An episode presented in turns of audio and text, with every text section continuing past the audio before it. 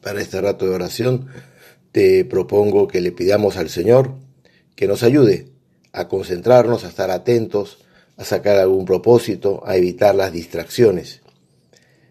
Quiero traer a, tu memoria esa parábola de Jesús que habla de un rey, una especie de rey o gobernador que sale, sale de viaje y, y le deja a sus criados unos talentos para que lo administren mientras él está de viaje. Los talentos eh, no son las capacidades, aptitudes que tenemos nosotros, no, es la palabra en ese sentido talento, sino el talento era una medida monetaria, era unidad monetaria, o sea, te deja como un dinero, digámoslo así.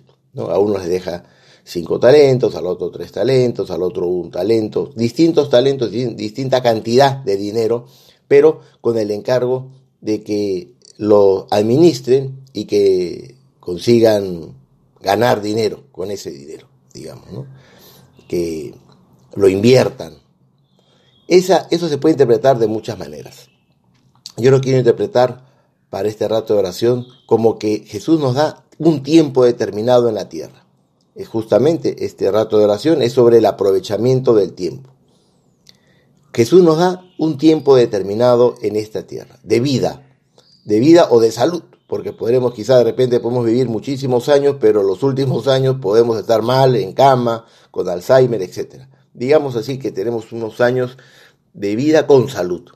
Y, Jesús nos va a pedir cuenta de lo que hagamos con nuestra vida, de lo que hagamos con nuestro tiempo. Y a veces, a veces se puede eh, interpretar cuando se habla de aprovechamiento del tiempo, a veces se puede interpretar como que tenemos que ir corriendo de un sitio para otro, tenemos que hacer muchísimas cosas. Yo desde que me levanto hasta que me acuesto no paro, no paro, estoy haciendo una cosa, la otra, cosas buenas, cosas buenas, pero estoy ahí. A veces podemos tener la sensación de que aprovechar el tiempo es como una carrera de Fórmula 1.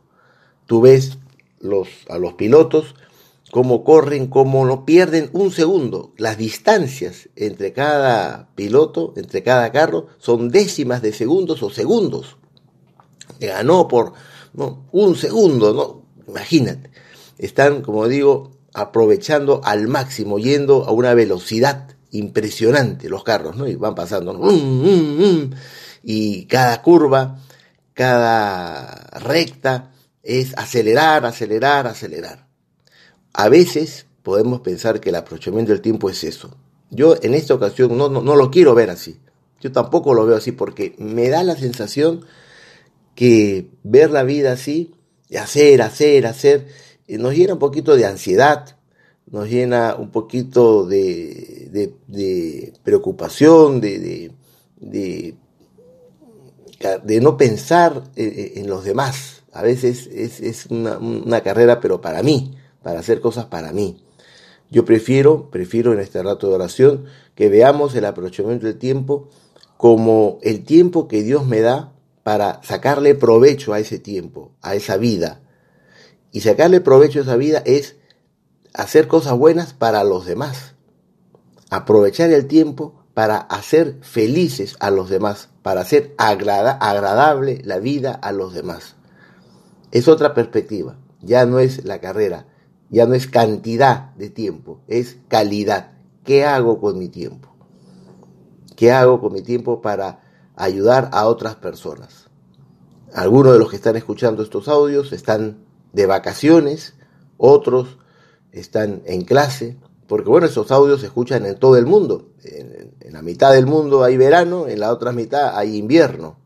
Entonces, lo que, lo que digo se aplica a cualquier situación. Si estás de vacaciones, bueno, tienes un poquito más de tiempo para ayudar en tu casa, para ayudar a tus amigos, para compartir tiempo de manera solidaria con algún voluntariado en tu parroquia, en tu comunidad, etc. Si estás con clase, igual, se aplica lo mismo. Aprovechar el tiempo es dar tiempo de calidad a Dios y a los demás. Y esto nos hace muy felices enseñar al que no sabe, enseñar a un amigo alguna materia, el acompañar a tus padres, a tu mamá o a tu papá a hacer una compra, o cuidar a un hermano pequeño, o aprender algo y compartirlo. Ahora uno desde su cuarto, de su habitación, puede hacer muchísimo. Mira los influencers, los youtubers. Llegan a miles, millones de personas. A veces con videos graciosos, buenos, otros no, algunos con buenos mensajes. Es decir, eh, uno puede hacer del mundo, puede hacer un mundo mejor. Puede hacer de la vida de uno, puede hacerla provechosa para los demás.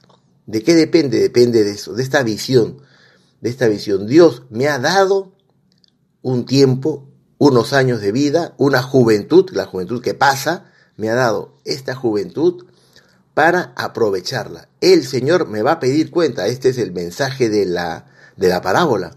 Jesús me va a pedir cuenta, ¿qué has hecho con tu juventud? En provecho a los demás. Está muy bien que hayas aprendido esto, que hagas este deporte, que reces, que toques un instrumento musical, pero ¿qué has hecho de provecho para los demás?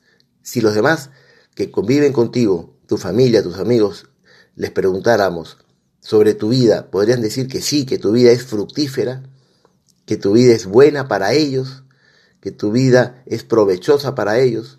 Vamos a pedirle al Señor, Señor, ayúdame a aprovechar mi vida, ayúdame a aprovechar mi juventud para pensar en los demás, para ser felices a los demás.